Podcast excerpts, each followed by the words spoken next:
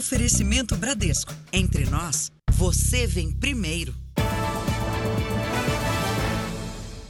Boa noite. Boa noite.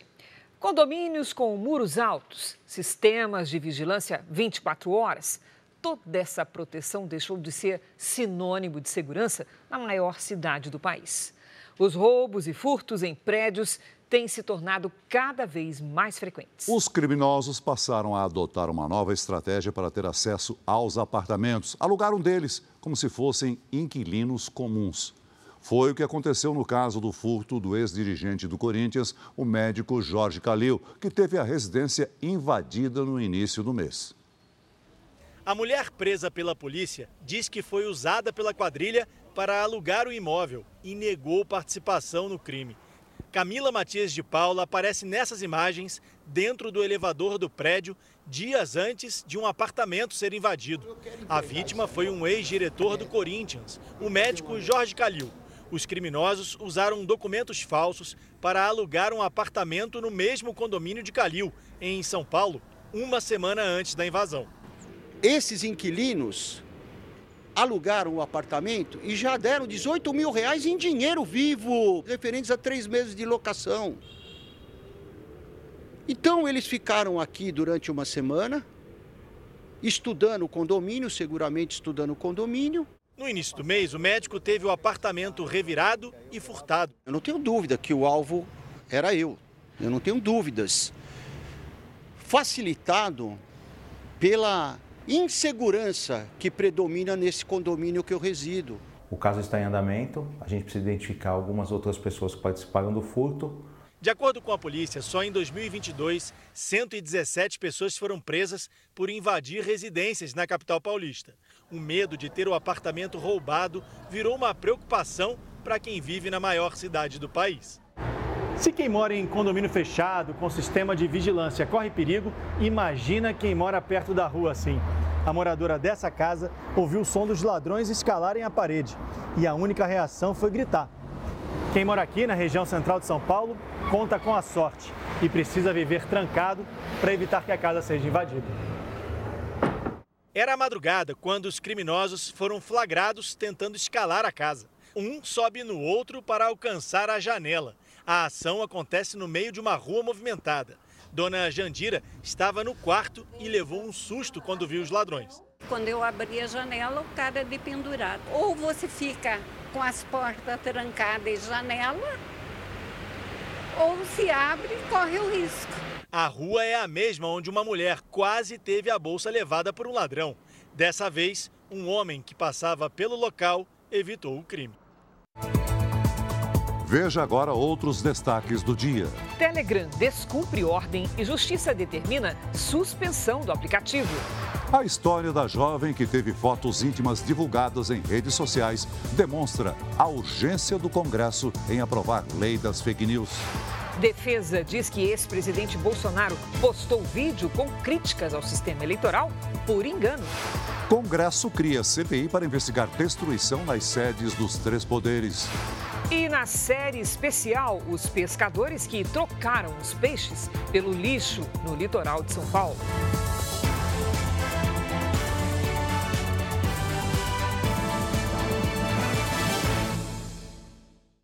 Oferecimento App Bradesco. Organize sua vida financeira com um único botão.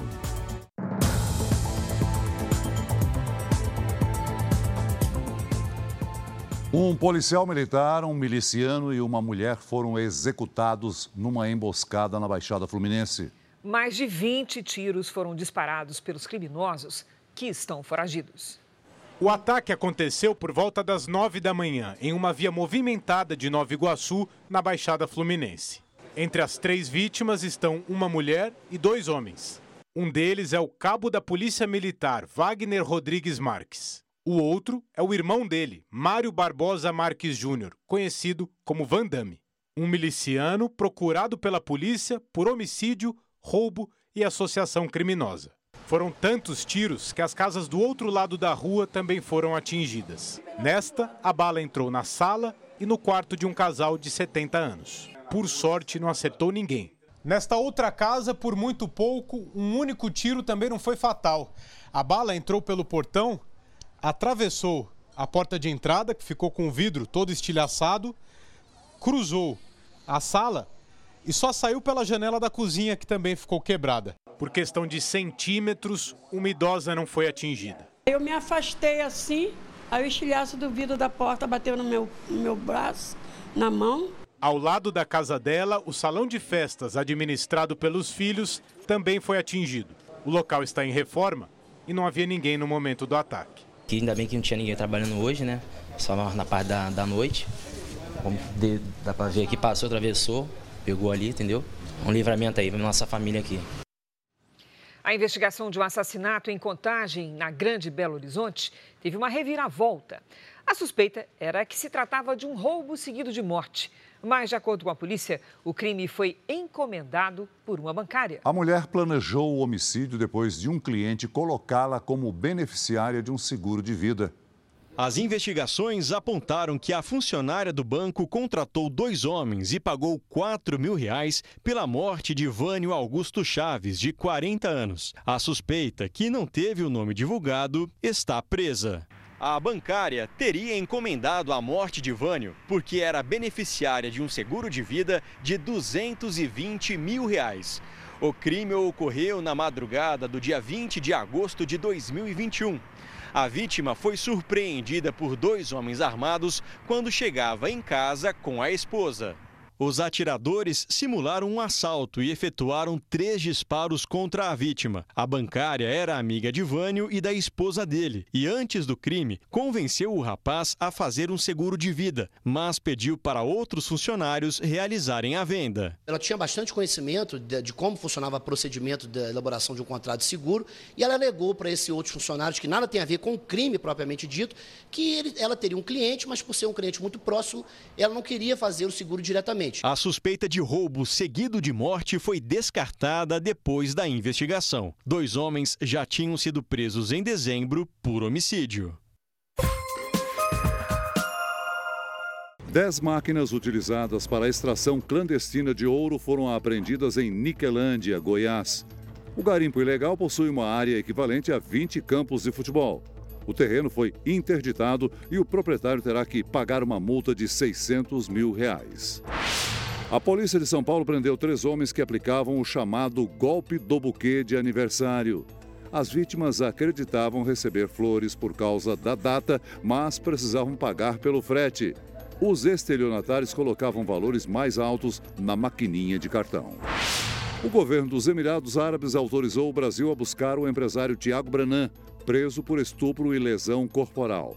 A extradição deve, portanto, acontecer nos próximos dias. A defesa de Brenan não se manifestou. O aplicativo de mensagens Telegram não entregou dados completos à Polícia Federal sobre neonazistas e a Justiça determinou a suspensão da plataforma no país. De Brasília, Narla Aguiar tem os detalhes. Boa noite, Narla.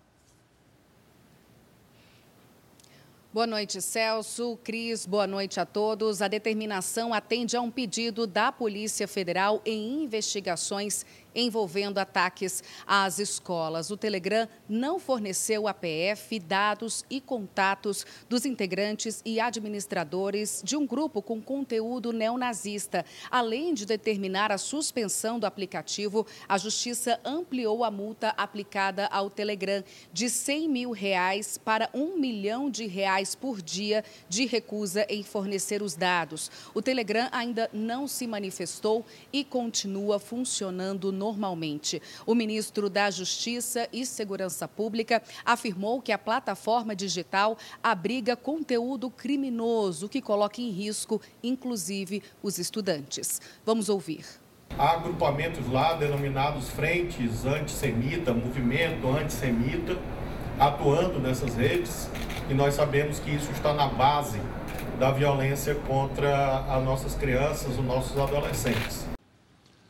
A situação do Telegram que você acabou de ver é um exemplo de como as gigantes de tecnologia podem ser usadas a favor do crime. Racismo, pedofilia, bullying, ataque às escolas. Não dá para contar os delitos que podem ser facilitados no ambiente das redes sociais. Por isso, a sociedade brasileira vê com urgência a necessidade de aprovar a lei das fake news, que deve ser votada na Câmara dos Deputados na semana que vem. Um dos milhões de exemplos de como o abuso na internet pode destruir a vida de uma pessoa foi encontrado pela equipe do Jornal da Record em São Paulo. Depois de terminar o relacionamento, esta jovem teve fotos íntimas publicadas pelo antigo namorado numa rede social. Ele criou um perfil falso, como se a jovem fosse uma garota de programa. Eu, quando fiquei sabendo, eu fiquei com muita vergonha de mim mesma, por causa da minha família, etc. Mas logo após fui preenchida pelo sentimento de raiva, tristeza e vergonha. O homem foi preso. Já a plataforma não recebeu nenhuma punição. E pior, o conteúdo continua na rede. Eu nunca imaginei passar por uma situação dessas.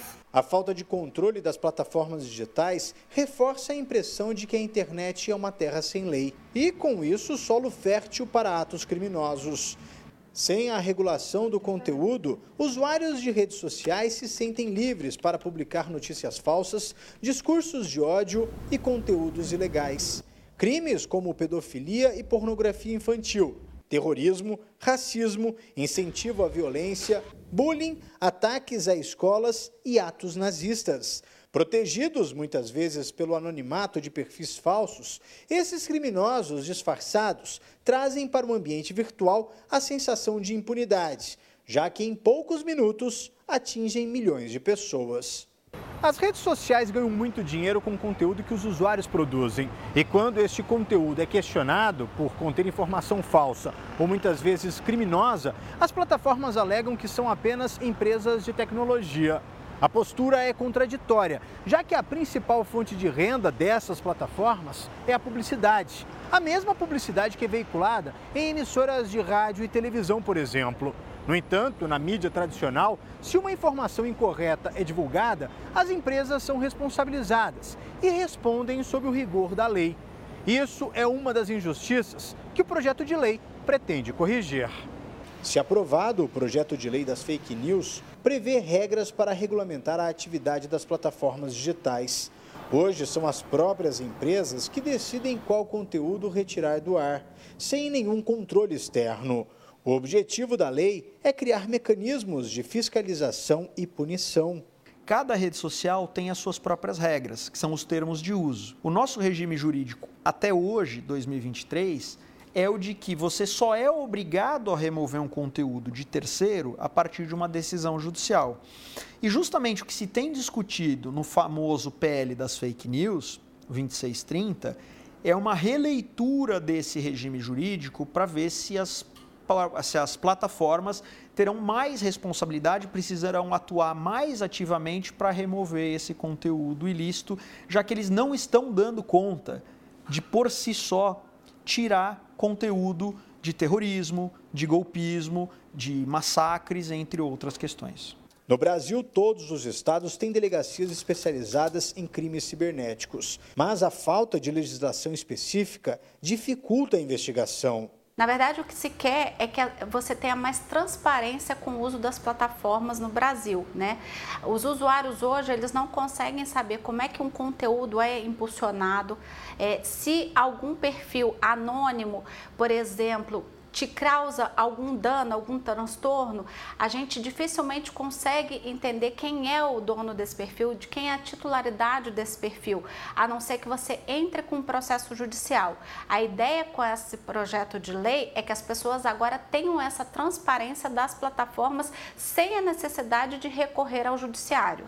O projeto de lei das fake news ainda prevê que as plataformas paguem pela exibição de conteúdo jornalístico produzido pelas empresas de comunicação que investem pesado para manter jornalistas profissionais. Hoje, as redes sociais não investem na produção de notícia, mas lucram com a exibição dessas notícias. Países como o Canadá, Itália e Austrália já têm leis para mudar essa situação. Quando eu crio uma matéria jornalística e alguém se, digamos assim, apropria dela compartilhando numa rede social, muitas vezes de forma aberta, a rede social também ganha um, um, um, proveito reputacional ou de conteúdo em cima disso.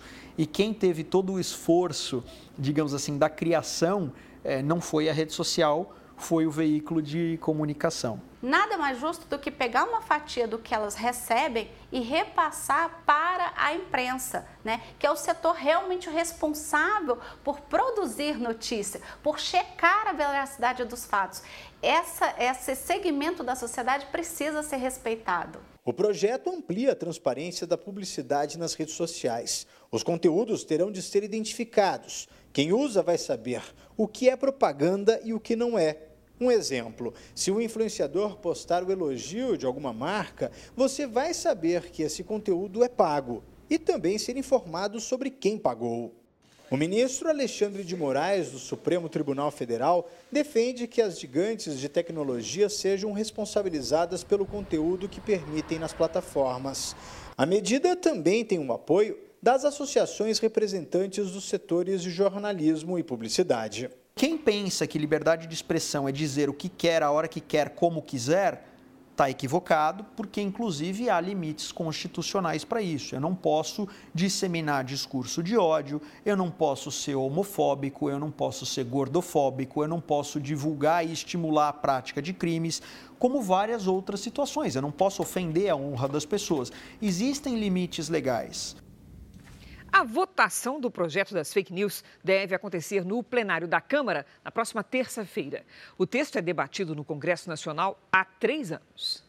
O regime de urgência estabelece o projeto como prioritário. Ele foi aprovado por 238 votos a favor e 192 contrários. 83 parlamentares ainda não se posicionaram nem contra nem a favor da proposta, que é considerada de extrema importância.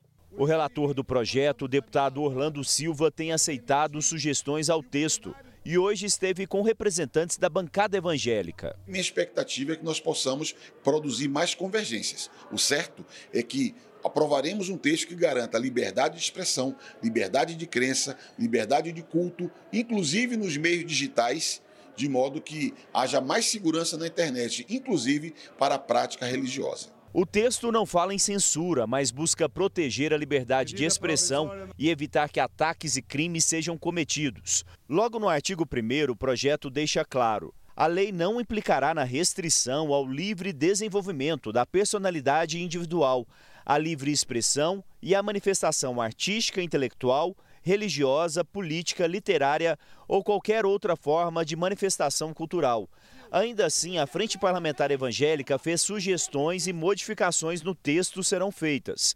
Por exemplo, deixar claro na lei que será vedada qualquer tipo de restrição à liberdade religiosa. O projeto tem sido alvo de muita desinformação. A polêmica envolve a criação de uma agência reguladora para as redes. O texto que será votado deve vincular a regulação das redes sociais a uma agência já existente, a Anatel, Agência Nacional de Telecomunicações. E exatamente para deixar bem claro que não haverá censura, a linha a ser adotada é: tudo que é proibido no mundo real também é proibido na internet. Não se trata de censura. Estamos aqui a falar de regulação necessária e importante que nós vemos acontecendo, especialmente na Europa, né? De o quê? De você ter elementos de transparência e responsabilidade. Por quê? Porque nós temos é, importantes é, companhias, é, big techs, que impactam positivo e negativamente na vida das pessoas. Logo, uma regulamentação é necessária. Assim como tem regulamentação do consumidor, assim como tem regulamentação em uma série de questões. Essa é, inclusive, a recomendação que a OCDE, o Clube dos Países Ricos, tem feito. O organismo internacional tem orientado os países do grupo a vincular a regulação da internet às agências de telecomunicação mesmo assim, o debate persiste. Acaba fazendo com que as pessoas tenham medo de se pronunciar, inclusive com a possibilidade de serem presas. Isso diz o próprio projeto apresentado. Nós precisamos achar outros meios para combater a mentira, para combater a disseminação de notícias falsas, mas não é este de calar o cidadão a priori e dar mais poder para o governo. Nosso desafio no dia de hoje é encontrar um texto uma proposta que dê conforto para a maioria da casa e nós tenhamos eficácia no cumprimento da lei. O projeto regula a atuação das plataformas digitais. Prevê que mecanismos de busca moderem, identifiquem e excluam conteúdos considerados criminosos. A pena será de multa e até prisão de 1 a 3 anos para quem promover ou financiar a desinformação. As plataformas digitais terão que publicar relatórios de transparência e também poderão ser punidas por publicações de fake news patrocinadas, quando o alcance do conteúdo falso fica ainda maior. Trata-se de mais um mecanismo para a gente combater a desinformação que tem sido tão comum nas redes sociais e os discursos de ódio. Né? Hoje a gente fala que a gente está na sociedade da informação, quando na verdade o que mais a gente tem é desinformação. Nenhum direito é ilimitado. Não é porque existe esse direito que eu posso ir nas redes sociais disseminar fake news ou mensagens de ódio. Então, na verdade, o que esse projeto de lei vem fazer é instituir mais um mecanismo de transparência, de forma que a gente possa combater com efetividade as notícias falsas. O ex-presidente Bolsonaro prestou depoimento hoje à Polícia Federal sobre os atos de 8 de janeiro. Ele disse aos investigadores que estava sob efeito de medicamentos quando postou um vídeo que colocava em dúvida a segurança e a integridade das urnas eletrônicas. Jair Bolsonaro chegou pouco depois das 8 da manhã à sede da Polícia Federal em Brasília. O depoimento durou cerca de duas horas e o ex-presidente disse aos investigadores que compartilhou sem querer, numa rede social, o vídeo que questiona a eleição de Lula. A postagem foi feita em 10 de janeiro, quando Bolsonaro já estava nos Estados Unidos. Segundo a defesa, nesse dia, Bolsonaro ainda estava internado devido a uma obstrução intestinal e tinha tomado muitos medicamentos medicamentos. Por acaso, justamente neste período, o presidente estava internado num hospital em Orlando. Justamente no período entre o dia 8 e o dia 10, ele teve uma crise de obstrução intestinal. Isso está documentado. Foi submetido a tratamento com morfina, ficou hospitalizado e só foi, só recebeu alta na tarde do dia 10. Essa postagem foi feita de forma equivocada, tanto que é, Pouco tempo depois, duas ou três horas depois, ele foi advertido e imediatamente retirou essa postagem. O depoimento de Bolsonaro faz parte do inquérito do Supremo Tribunal Federal que apura os atos de 8 de janeiro. O ex-presidente não respondeu a outros questionamentos e afirmou aos investigadores que, se quiserem marcar nova data para tratar de outros assuntos, ele estará disponível. O ministro interino do Gabinete de Segurança Institucional, Ricardo Capelli, exonerou hoje três dos quatro secretários nacionais que atuavam na pasta. Além deles, outros 26 servidores foram dispensados. O presidente do Senado criou hoje a Comissão Parlamentar Mista de Inquérito para apurar os atos de 8 de janeiro em Brasília. Rodrigo Pacheco abriu a primeira sessão conjunta do Congresso com a leitura do pedido de abertura da CPMI, antes de seguir com a pauta do dia. Eu espero que a CPMI cumpra o seu papel, que é um papel constitucional de apuração dos fatos, apuração mais isenta possível. É muito importante que não se politize questões eleitorais e divisões numa investigação que tem que ser muito séria e muito limpa é, de um tema que é muito importante para nós todos, que são esses atentados à democracia que nós vivemos no Brasil recente. Depois da leitura do requerimento em plenário, cabe aos líderes dos partidos indicarem proporcionalmente ao tamanho dos blocos os integrantes da comissão. Por ser mista, ela será composta por 16 deputados e 16 senadores. Ainda não está decidido quem vai presidir e quem será o relator da comissão. Qual estratégia que eu vou montar? Eu não tenho que ficar me defendendo. Quem tem que montar a estratégia é o outro lado que tem que se defender. Declarações são muito ruins para a democracia, né? De querer controlar, indicando o presidente e relator, quando a tradição da casa é que haja uma alternância, até para que haja equilíbrio e isenção nas investigações. Inicialmente, o Palácio do Planalto era contra a criação de uma CPMI para investigar os atos antidemocráticos. Mas agora, com maioria na comissão, o governo já se organiza para comandar os trabalhos. Uma das primeiras ações da investigação deverá ser pedir ao ministro do Supremo, Alexandre de Moraes, que autorize o compartilhamento de provas que envolvem o 8 de janeiro. O Superior Tribunal de Justiça decidiu que empresas não podem continuar descontando do imposto de renda os incentivos fiscais dados pelos estados. O julgamento foi favorável ao governo federal e permite uma arrecadação extra de 90 bilhões de reais para os cofres públicos. A decisão ainda não está valendo. Mais cedo, o ministro André Mendonça, do STF, determinou a suspensão do julgamento, alegando que o Supremo tem uma ação parecida pronta para análise. Por isso, a decisão cabe ao STF, não ao STJ. Quarta-feira de chuva forte e transtornos no Recife e em Campo Grande. Vamos conversar com a Lidiane Sayuri para saber como é que fica o tempo amanhã. Oi, Lid, boa noite. Risco de novos transtornos para amanhã? Tem sim, Cris, mas apenas em algumas partes do Brasil. Boa noite para você. Oi, Celso, muito boa noite. Boa noite a todos aí de casa.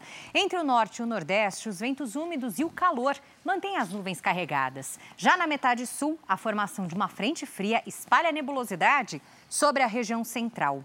Na quinta-feira, a frente avança e o ar frio entra em cena, principalmente na região sul. Entre o sudeste e o centro-oeste, chance de granizo e alguns pontos de alagamento. Do norte até o litoral do nordeste, o solo encharcado pode favorecer deslizamentos. Nas áreas claras do mapa, aí sim o tempo fica firme.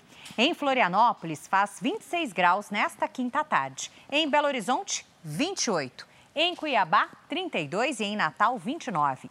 Em Porto Alegre, o dia começa com neblina, o sol aparece à tarde e faz até 25 graus. Em São Paulo, a chuva perde força ao longo do dia e também faz 25. No Rio de Janeiro, pode chover à tarde, máxima de 31. No Recife, dia chuvoso, com 29 graus. Vamos agora ao tempo delivery. Lide, o Fábio é de Londrina, no Paraná.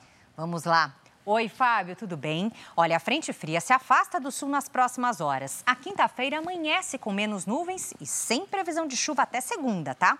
Na sexta, a temperatura cai um pouquinho, mas volta a subir no fim de semana. O José é da cidade de João Pinheiro, Minas.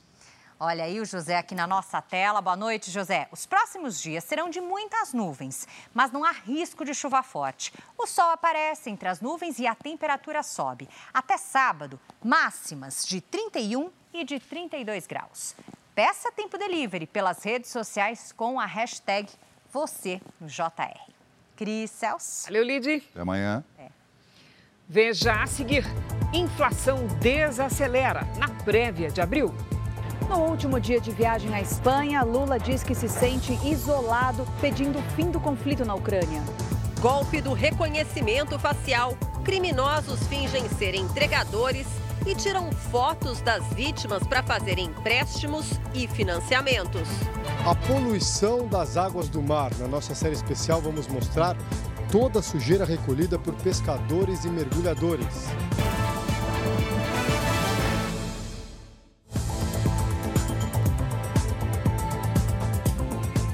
Criminosos encontraram uma nova forma de realizar empréstimos no nome de vítimas. Eles usam o reconhecimento facial do celular. É, os golpistas se disfarçam de entregadores e dizem que precisam fazer o escaneamento do rosto da pessoa para confirmar o pedido. Na verdade, eles estão abrindo uma conta bancária. Poucos dias antes do aniversário, Camila recebeu uma mensagem pelo celular que parecia ser de uma floricultura. Assim que ela confirmou o endereço, este falso motoboy foi até a casa dela com uma sacola. Antes de ir embora, o entregador disse que precisava cumprir um procedimento de segurança, o reconhecimento facial da Camila na tela do celular dele. Eu até questionei, falei, ah, agora precisa é, de reconhecimento facial? E aí ele falou que precisava para confirmar a entrega só. Era golpe. A imagem do rosto da vítima foi o que faltava para que os criminosos fizessem o financiamento de um veículo em nome dela no valor de 90 mil reais. Quando o falso entregador apontou a câmera do celular, o aplicativo da instituição financeira já estava aberto e os dados pessoais da Camila preenchidos. Ela só conseguiu descobrir o financiamento dois dias depois, ao receber uma mensagem do banco do qual é correntista. Ela telefonou para o gerente e registrou o boletim de ocorrência. Foi ressarcida, mas está assustada. Sempre me achei muito atenta assim a, a essas, é, essas coisas né, que os golpistas fazem.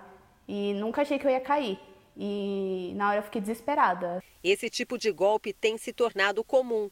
No Paraná, uma câmera de segurança flagrou uma mulher sendo enganada também por um falso motoboy. Para se prevenir, desconfie de empresas que oferecem entregas gratuitas. Especialistas em segurança digital acreditam que os criminosos conseguem os dados da vítima num esquema clandestino pela internet. Mas para terem acesso às linhas de crédito, precisam do reconhecimento facial. Ele vai com o aplicativo do banco, já aberto muitas vezes, e colhe a biometria facial naquele momento. Ali você completa o cadastro, abre a conta da pessoa e a partir daí eles conseguem pedir empréstimo, realizar transações, prejuízo é grande. A polícia do Rio de Janeiro fechou uma central telefônica usada justamente para aplicar o golpe do falso empréstimo. 14 pessoas foram presas em flagrante. Uma central telefônica capaz de disparar milhares de mensagens por dia e enganar pessoas em todo o país funcionários que trabalham uniformizados e um programa de computador que permite identificar possíveis vítimas. Aqui, o crime de fato era organizado. Quando o cliente atende, já vem na tela o nome da pessoa, o banco que ela tem em conta, se ela tem margem de empréstimo consignado, identidade, CPF, endereço, tem todos os dados da pessoa. Os argumentos para convencer as pessoas a aceitar um falso empréstimo são os mesmos: redução de juros e aumento no número de parcelas para suavizar a dívida. Quando as condições são aceitas, o consultor gera um novo contrato de empréstimo consignado. A empresa saca o dinheiro e a vítima paga a conta. A polícia descobriu que o dono da empresa resolveu expandir os negócios com a abertura de franquias em outros estados. Para os funcionários, ele implantou um sistema de produtividade para incentivar os consultores a bater metas. Nas anotações encontradas pela polícia, prêmio em dinheiro para quem conseguisse fazer mais empréstimos. E até a promessa de folga na segunda-feira. Os presos na ação de hoje vão responder por organização criminosa. Os donos do escritório, um homem e uma mulher, foram identificados e indiciados pela polícia. Só não foram presos em flagrante porque, na verdade, eles não se encontravam no escritório.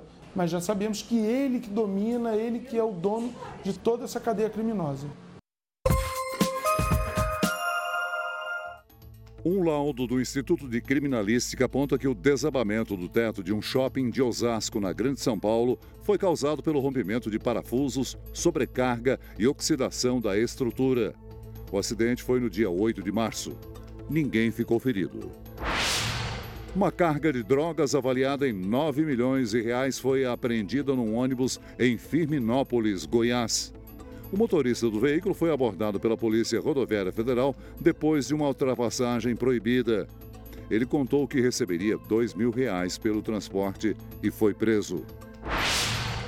O Brasil queimou quase 186 milhões de hectares de floresta em 37 anos. O número equivale à soma das áreas da Colômbia e do Chile.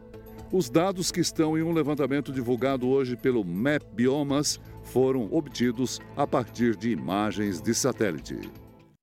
Em Goiás, sete pessoas morreram numa ação da Polícia Militar. Segundo a PM, todos eram criminosos que planejavam um assalto a uma praça de pedágio. Houve tiroteio. A operação foi numa chácara de Novo Gama, no entorno do Distrito Federal. A quadrilha seria formada pelos sete mortos e outros cinco suspeitos que conseguiram fugir. Quatro veículos roubados foram recuperados. A polícia ainda apreendeu 11 armas e explosivos. Segundo a polícia, o grupo planejava um assalto a uma praça de pedágio na BR-040, em Cristalina, também no estado de Goiás. Os criminosos teriam origem em três estados diferentes e no Distrito Federal. Atores da série Reis, a Conquista, foram a Moçambique, na África, acompanhar a estreia da sexta temporada da superprodução da Record TV. A nova temporada da série já é líder isolada de audiência no país e teve o primeiro episódio exibido em uma sala de cinema. Uma chegada de parar o saguão do aeroporto.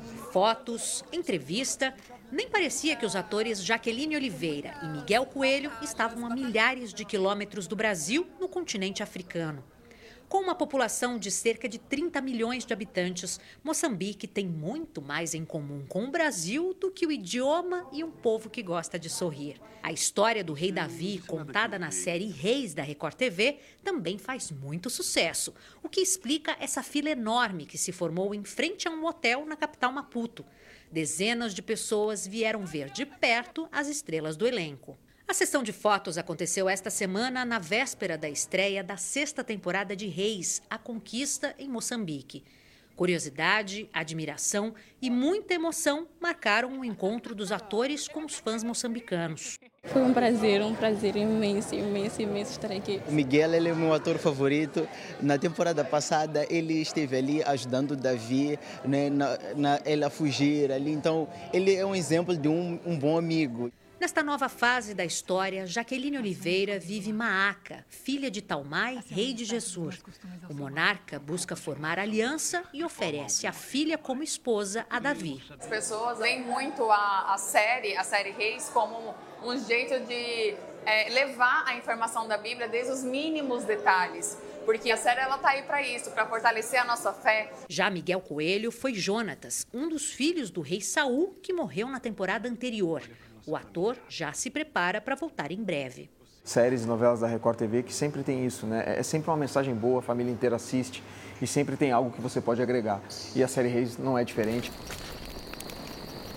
Durante um passeio por pontos turísticos de Maputo, abraços, fotos e mais carinho. Jaqueline e Miguel também foram ao teatro, a nova sede da TV Miramar do Grupo Record, e participaram do programa Belas Manhãs da emissora. No programa, que é líder de audiência no país na faixa horária, os atores falaram sobre a série, personagens e até arriscaram uns passos de marrabenta, ritmo dançante típico de Moçambique. Noite de pré-estreia com salas de cinema lotadas. Como já era esperado, o primeiro capítulo da sexta temporada da série Reis repetiu aqui em Moçambique o sucesso que fez no Brasil. O início da nova fase da história do rei Davi emocionou o público. A lei do Senhor é perfeita. Achei maravilhosa e estou muito ansiosa para ver os próximos capítulos da série. Reis, a Conquista estreou para Moçambique como líder de audiência. A cada 10 aparelhos de TV ligados, sete estavam sintonizados no primeiro episódio da série. Cinco vezes mais do que o segundo colocado na audiência. Uma amostra do fenômeno que é a superprodução na Record TV. Eu tenho certeza que você vai se divertir, vai se envolver com as histórias, vai ver grandes batalhas e uma belíssima produção. Seba, a sua dor vai passar.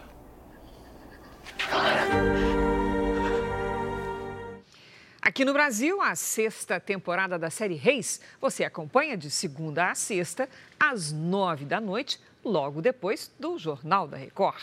E para ficar por dentro de todas as novidades desta superprodução, basta acessar r7.com. Lá você encontra bastidores, fotos e vídeos exclusivos. Veja a seguir: operação policial prende suspeitos de integrar quadrilha que rouba veículos de luxo em São Paulo. Polícia fecha em Goiás o maior laboratório de anabolizantes clandestinos do Brasil. Na nossa série especial A Poluição das Águas do Mar, pescadores e mergulhadores recolhem toneladas de lixo no litoral de São Paulo.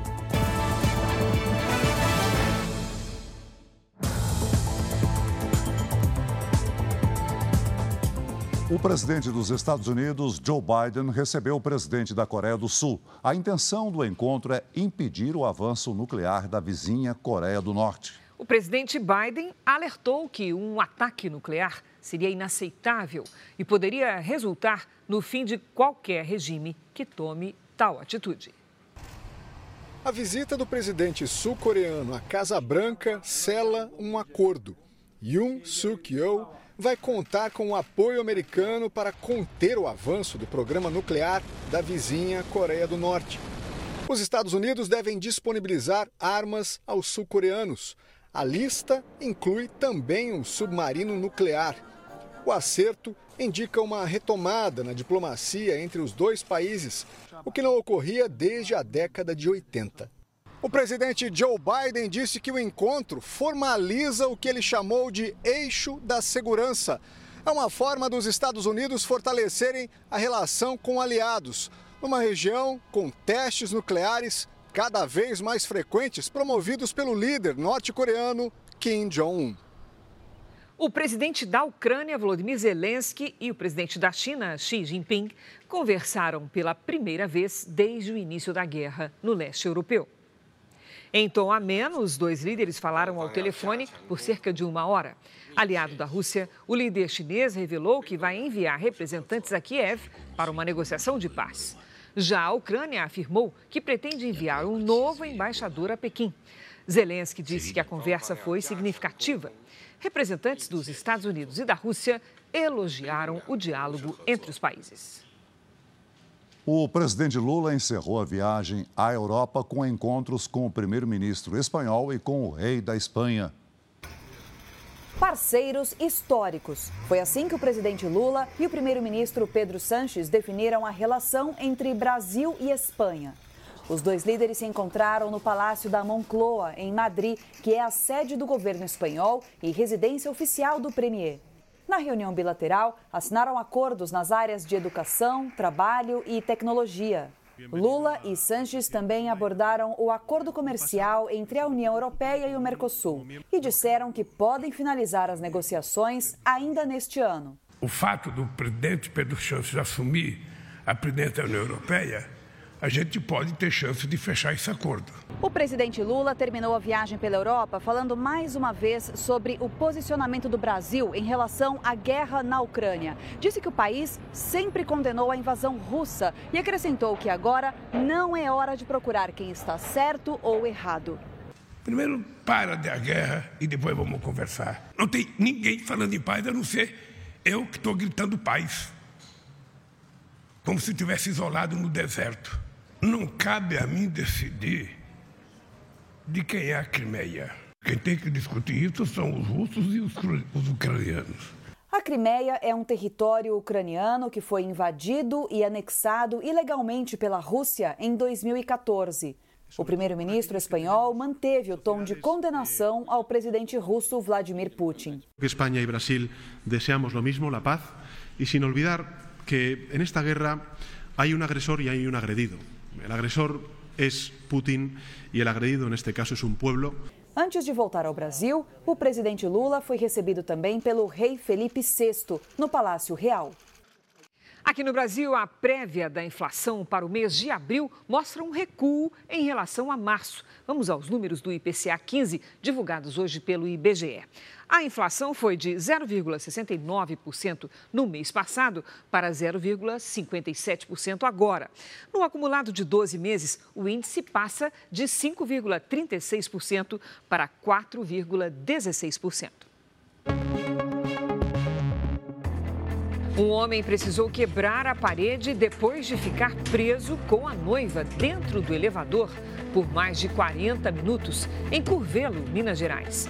A mulher começou a sentir falta de ar e o técnico de manutenção estava fora da cidade. A síndica do prédio conseguiu uma ferramenta para que o casal pudesse abrir um buraco e deixar o elevador. Os dois saíram sem ferimentos. A orientação do Corpo de Bombeiros em casos como esse é que as vítimas não saiam por conta própria e aguardem a chegada do resgate. 17 pessoas foram presas suspeitas de fabricar anabolizantes de forma clandestina em Goiás. De acordo com a polícia, o grupo montou o maior laboratório produtor ilegal do país. São substâncias que têm venda proibida para uso estético por causa dos riscos à saúde. Polícia! Alguém em casa? Polícia, hein?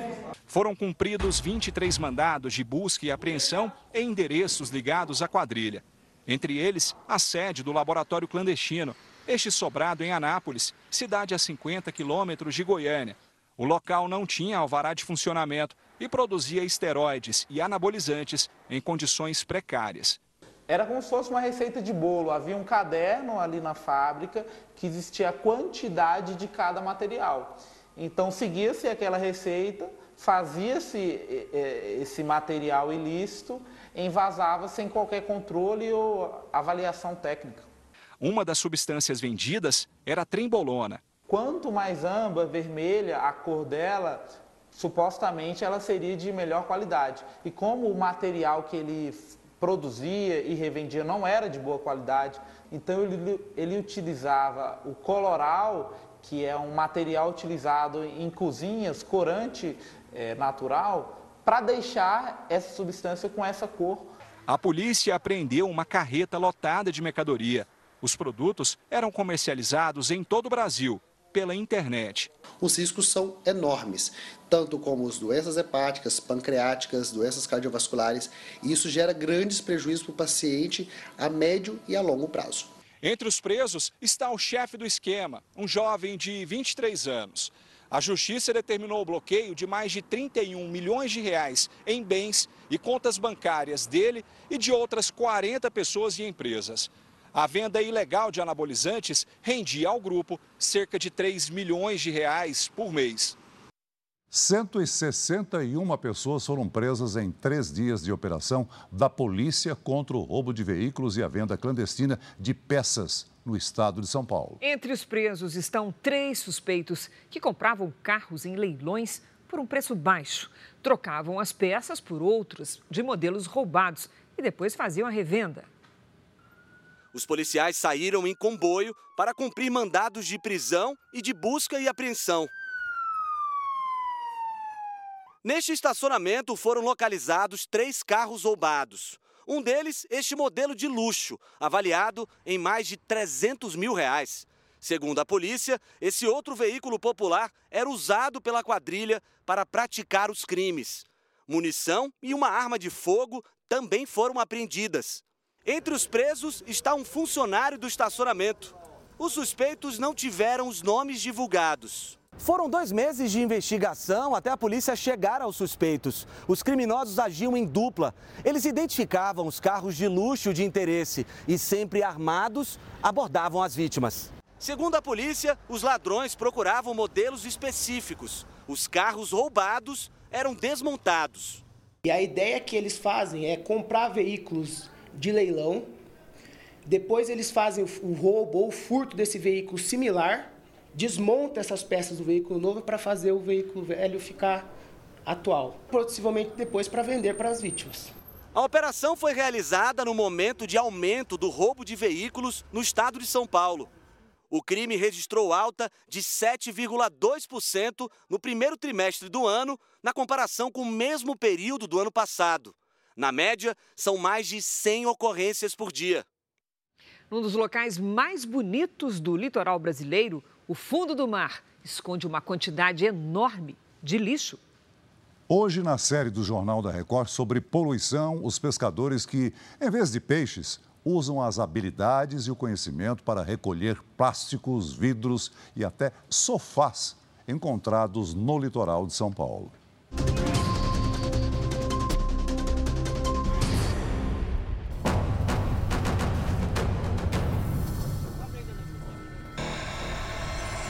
Na água, uma luta diária para diminuir os impactos de tanto lixo nas praias e oceanos.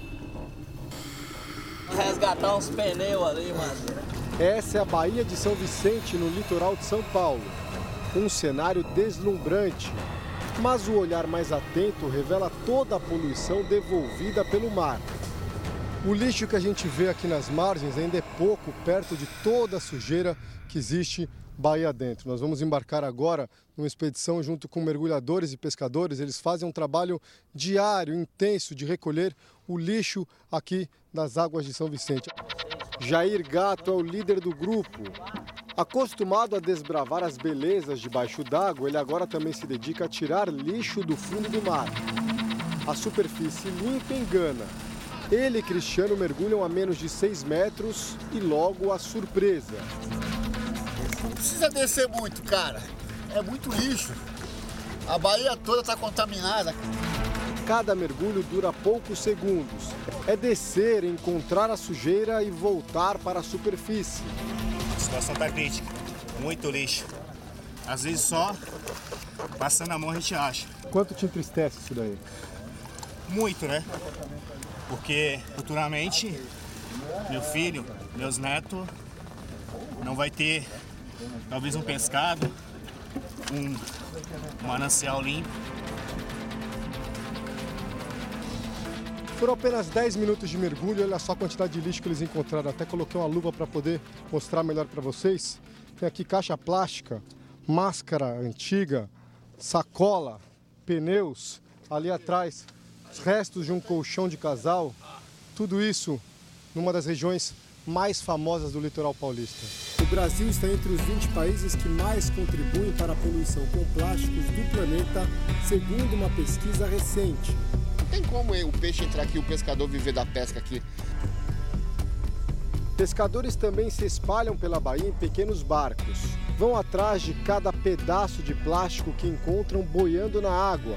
Eles criaram uma cooperativa e recebem bonificações do poder público quando limpam o mar de São Vicente.